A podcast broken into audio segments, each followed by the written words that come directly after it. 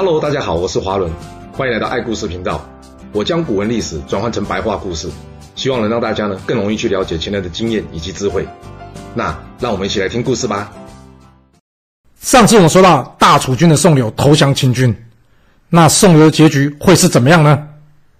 宋刘的运气没有李良好，毕竟第一，李良并不是战败或是无奈投降，嗯，第二，他遇到的也不是章邯。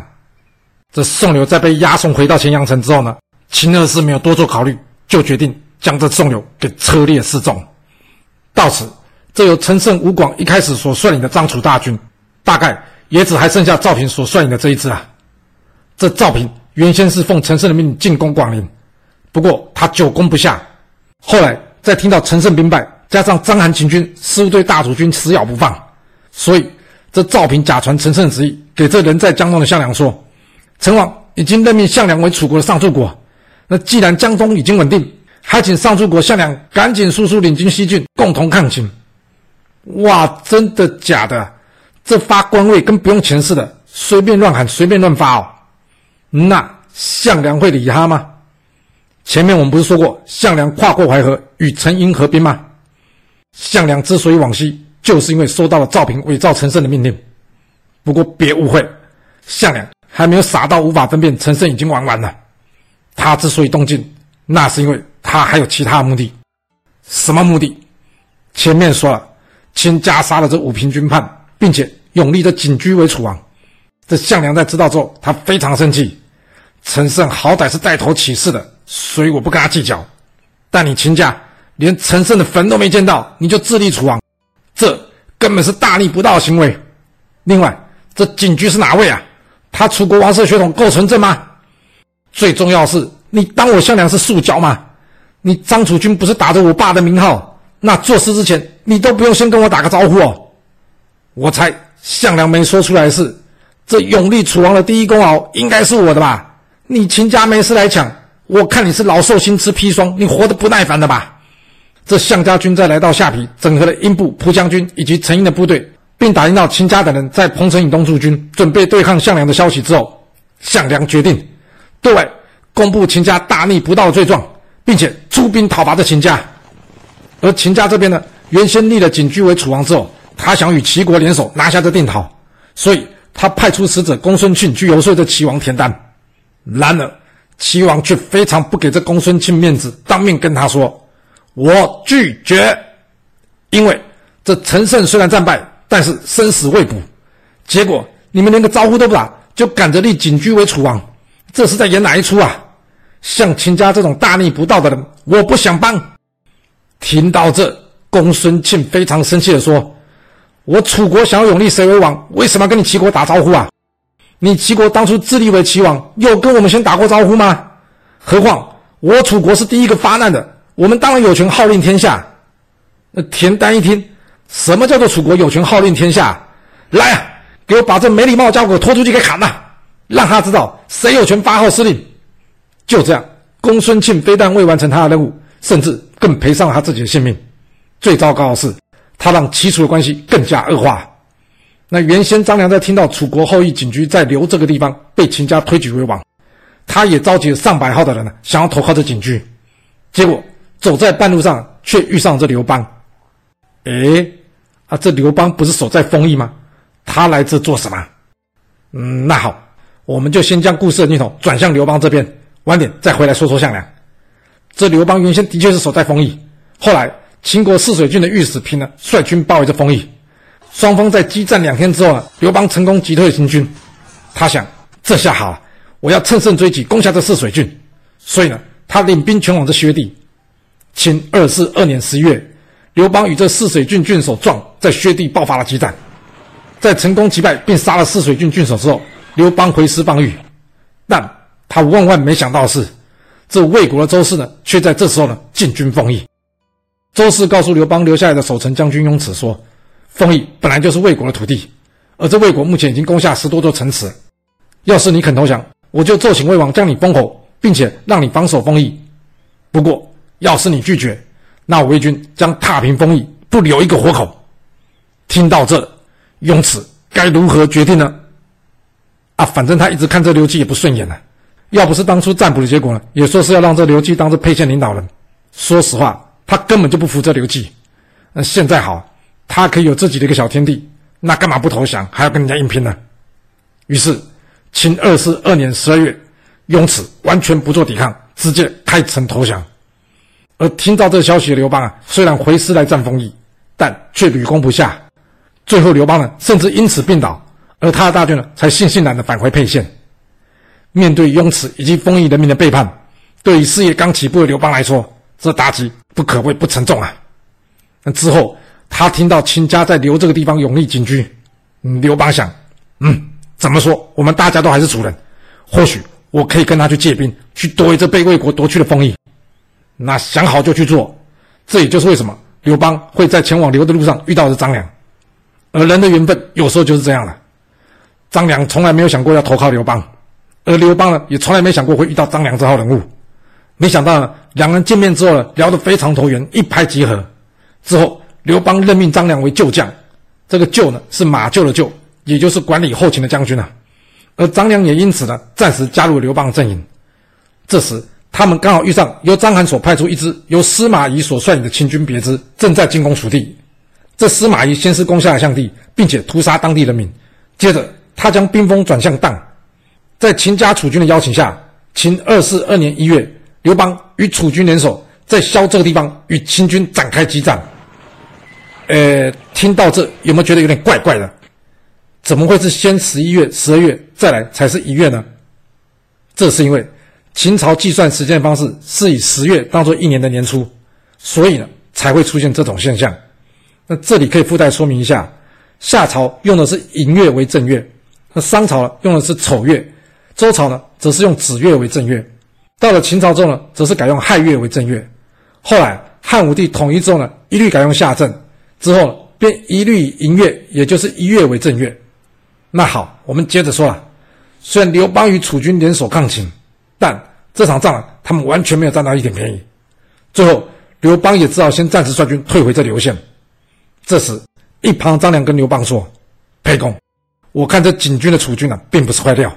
你想要与他借兵一事，可能还要多考虑考虑。”刘邦一听，他回答张良说：“就算他不是坏料，但是我现在能借到兵的就只有他了，我能怎么办呢？”张良告诉刘邦说：“就他所研读过的太公兵法来看，目前攻击司马懿的部队，对刘邦来说并非首选啊。毕竟兵法上都说了。”要避实击虚，实在没有必要与这秦军硬干啊！所以，与其与警觉的楚军共同抗秦，张良建议刘邦可以用剩余的兵力呢，先攻下砀，在取下砀之后呢，他们就可以就地征兵，之后再往攻下邑。若能攻下下邑，便可以增加自己的势力，接着再回师攻打丰邑，这样就不需要向景区借兵。这对刘邦的军队来说，这才是上上之选的策略啊！虽然张良讲得很清楚，不过。刘邦军中的一堆将领，大家却是听得很模糊。那该怎么办呢？要不要让张良建议呢？刘邦告诉大家：用，呃，干嘛不用？人家明明就说得很清楚，也很可行。所以他决定了，就按照张良建议，先调兵攻城。刘邦以少量军队呢，三天便攻下当，之后就地征兵到六千人，将他士兵人数扩充至九千人，然后出兵攻打并夺取下邑。在夺下了下邑之后，刘邦再回师进攻这丰邑，然而这次他却依旧无功而返。而就在这时候传出，项梁的部队已经抵达薛地，而两边楚军呢，很可能即将要爆发冲突。听到这，张良告诉刘邦说：“沛公，秦家大逆不道，项梁则是师出有名，加上从之前联手记录来看，秦家应该不是项梁对手。我建议啊，我们率领一支大约百来人的骑兵队去向这项梁借兵。”大伙一听。张良，你有没有说错啊？那项梁凭什么借兵给我们呢？还有，他连个主都没有，我们还是跟着楚王景驹借兵会比较靠谱吧？经过张良的一番解说之后，大家还是有听没有懂哎。不过就在这个时候，刘邦拍板定案了，走，我们听张良建议去找这项梁借兵。看到这，张良再次用疑惑的眼光看着这刘邦，他问刘邦说：“沛公，你真的相信我说的吗？”刘邦用力的点点头说：“相信啊，你说的兵法那套，我不是很清楚他的理论啊，但是我知道你想表达的是项梁也懂兵法，而依据兵法理论呢，这项梁一定要答应借兵给我们。意思，他项家军若真想成为楚军领袖，那他就会拿出一个领袖应该有的样子。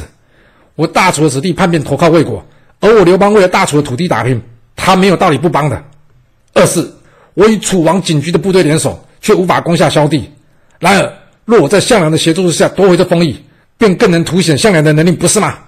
换句话说，我们只是帮项梁搭好这表演的舞台，剩下的就是要看他自己如何卖力演出啊！有这么便宜的事，我们干嘛不去跟他借兵啊？嗯，刘邦说的很通俗，在经过他的翻译之后，大家终于能了解张良的意思啊！看起来这好像是桩很划算的买卖哦。面对刘邦的解释，这张良则是听得暗暗吃惊啊！想不到我每次跟人家说兵法的时候，大部分人都无法了解其中的意思，然而这沛公却是真正理解了。看来他的智慧是与生俱来的。哎呀，还好老天安排让我先遇上这刘邦，而不是楚王景驹。看来这刘邦才是我要找的值得辅佐的人呐、就这样。张良下定决心要跟着刘邦，而刘邦呢，也依照张良建议，带着一群人呢赶赴薛地去请这项梁帮忙。那项梁真的会借刘邦军队吗？项梁一看沛公，这项梁毕竟是见过世面的，所以呢，多少对这面相也有些了解。他看看刘邦带来的人，个个相貌不凡，再加上刘邦虽然被夺走封邑遭到重创，但却能在极短的时间之内夺下邺以及下邑，重整旗鼓。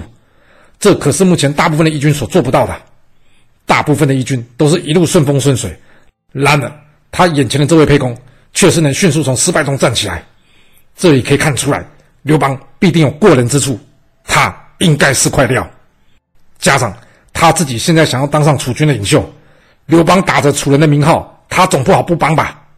于是项梁决定了，借出五千名士兵以及五大夫等级以上的军官十名，目标。务必协助刘邦夺回这封邑。清二四二年四月，在项梁军队的协助下，刘邦终于成功夺回丰邑。攻下丰邑之后，要是你是刘邦，你打算怎么好好的对待这些背弃你的乡亲们啊？统统杀掉吗？没啦，刘邦没那么糊涂啦。怎么说，这也是他的发基地，是他的老巢，所以啊，他只是把乡亲们叫过来给数落一遍。毕竟。乡民是很容易被人家带风向的，那处罚这些乡民是没用的。嗯，最该死应该是带头的雍齿啊！然而这雍齿已经弃城逃往这魏国啊。这刘邦在整理好丰邑之后呢，他派人向着项梁告捷。另外，他也准备准备要将借来的军队呢给还回去。而就在同一时间，项梁这头，他在宣布秦家大逆不道的罪行之后呢，项梁举兵攻打这秦家。这双方大战于彭城，也就是现在的江苏省徐州市。那结果会如何呢？这项梁怎么说也是将门之后，带起兵来不会像是一般农民兵所组成的义军一样，加上有这蒲将军、英布等勇猛的将领领军，那双方才一交锋，胜负便立见分晓。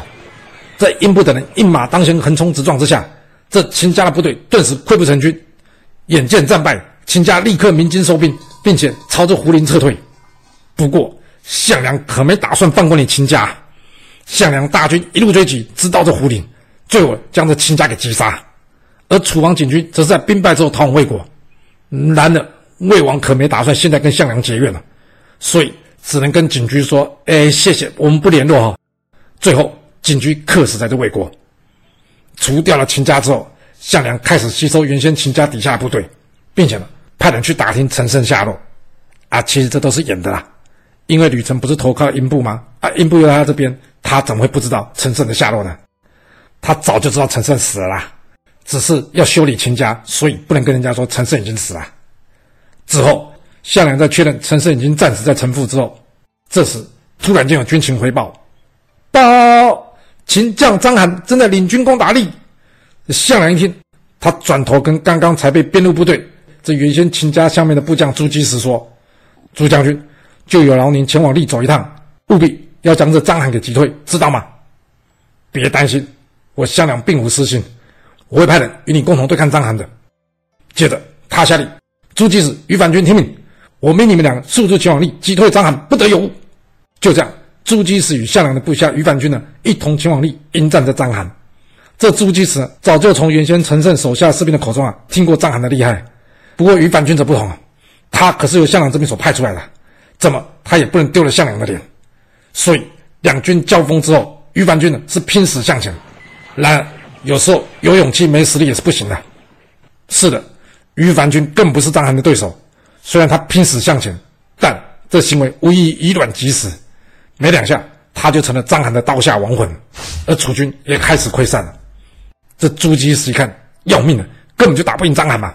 所谓识时务者为俊杰，所以他决定了撤，先撤回胡陵。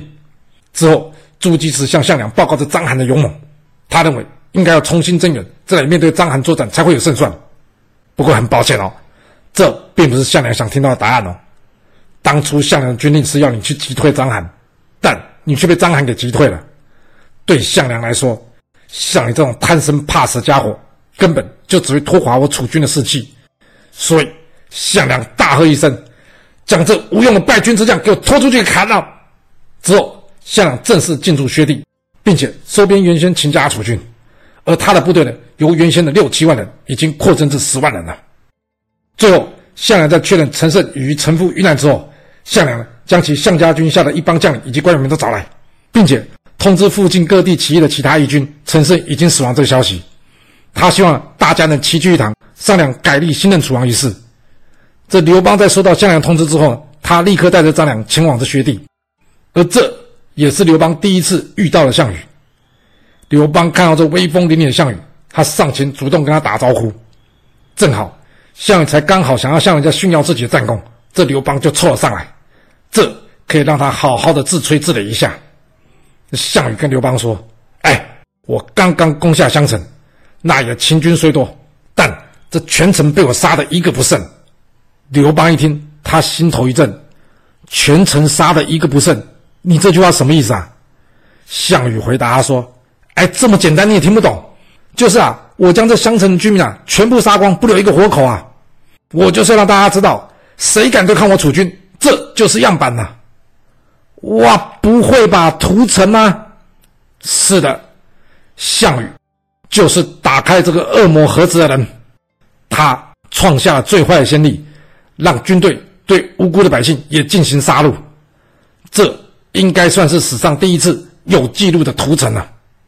而项羽的疯狂行为，也为战争揭开了另一页更血腥、更没人性的篇章。不过话虽如此。刘邦知道这个人不能得罪，所以他嘴巴上还是说：“哎呀，将军英明神武之类的话。”这听着项羽很舒服呢。之后，大家来到项梁帐下，项梁对大家说：“经过确认，陈王的确已经败死于城父，而这恶徒庄贾也已经遭到正法。我看现在当务之急，应该是要设立楚王，好统一指挥。所以我把大家找来，想听听大家的建议如何。”大家一听。啊，陈胜真的死啊？那我楚军不就没有领导人了吗？这时有人提议说：“项将军，既然是您带领我们走到这一步，而且大家也都信服您，要不干脆这楚王位置就由您当了吧？”这项梁一听，开心啦，想不到这样就能当上楚王了。不过表面上还是要推一下、装一下啦，不然这样吃相太难看了。就在这项梁推说自己不适合担任楚王，而大伙们在劝谏的同时，这时突然有士兵报告：报曹县范增求见。项梁一听，范增哦，这可是位有名的贤人之士啊！啊，快请快请。这范增在走入军帐，跟大家行礼完之后呢，项梁主动将大家目前正在讨论的话题告诉这范增。范增一听，他跟项梁说：“我这次来，除了是仰慕项将军您的大名，想投入您的帐下，为天下尽份心力之外。”另外，就是为了这件事。项梁一听，哦，你这趟来是为了拥立楚王一事吗？那这话怎么说呢？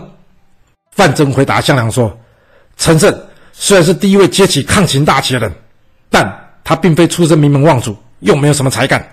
他只知道据地称王，却无法管理，会有今日的败死，早在意料之中。他死不足惜。细数之前秦国并吞六国的过程，我楚国应该算是最无辜的。”加上之前楚怀王被诱骗到这秦国，甚至呢，他最后还客死在秦国。秦国对我楚国来说可以说是世仇了，所以楚国才会有隐士楚南公这句“楚虽三户，亡秦必楚”的说法。而这句话也是您父亲项燕死之前所发下的毒咒。项将军，您家世代皆为楚将，而大伙呢也希望楚国能复国并推翻暴秦，才会在您登高一呼之后前仆后继的跟随您。所以我建议，若您要立楚王，应该以楚国的王室之后为首选，千万不要犯了陈胜的过错，以为只要有人有地就能自立为王，结果就是搞出了他下属一大堆的人各自称王，好好一个楚军被他弄个四分五裂，最后还遭秦军一一击破。项梁在听完了范增的话之后呢，他点了点头说：“多谢您的指教。”那他会接受范增的建议，将这即将到手的王位拱手让人吗？范增的到来将为楚军投下什么样的变数呢？这故事会如何的发展呢？我们要到下次才能跟各位说喽。好啦，我们今天就先说到这。若喜欢我的故事，要麻烦您记得动动你的手指，给我五星评价，或是点赞、订阅、追踪以及分享哦。当然，也欢迎您留言分享你对这一集的想法，或是你也可以请我喝一杯咖啡或是饮料，让我有持续创作的动力。其实历史就是顶层阶级的生活记录，了解顶层阶级的思考逻辑以及做法方式，我们就有机会改变自己的未来。谢谢您来听我说故事，我们下次再见喽。